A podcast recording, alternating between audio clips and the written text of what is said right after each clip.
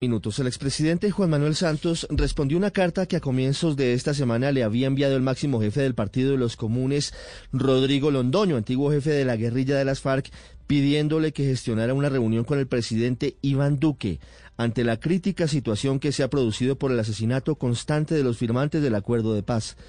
Contrario a lo que dicen los analistas del conflicto, Santos, en una carta que titula La paz por encima de los partidos, retomando la frase del ex candidato presidencial Benjamín Herrera, salva su responsabilidad frente al baño de sangre que se vive con los excombatientes y responsabiliza de esa situación al gobierno del presidente Iván Duque. Dice textualmente, entre las múltiples fallas, vacíos e incumplimientos en la implementación de los acuerdos de paz, lo más preocupante sin duda son los asesinatos de los exguerrilleros de las FARC y de los líderes sociales. Y no es culpa de los acuerdos, dice Santos, sino de su falta de implementación que está a cargo de los gobiernos de turno. Luego de enumerar los llamados unánimes de la comunidad internacional para que haya una efectiva implementación del acuerdo, Santos dice en la carta que nadie entendería que el gobierno se mantuviera sordo y en estado de negación frente a esta avalancha de críticas y reclamos para que se cumplan los acuerdos de paz.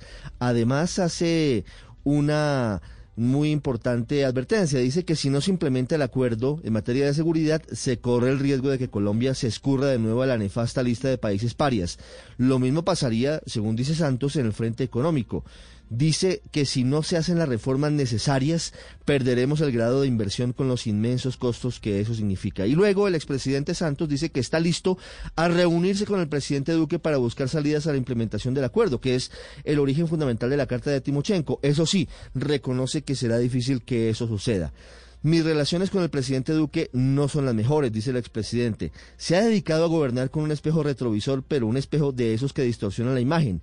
Y luego dice que ha optado extrañamente por no mencionar su nombre.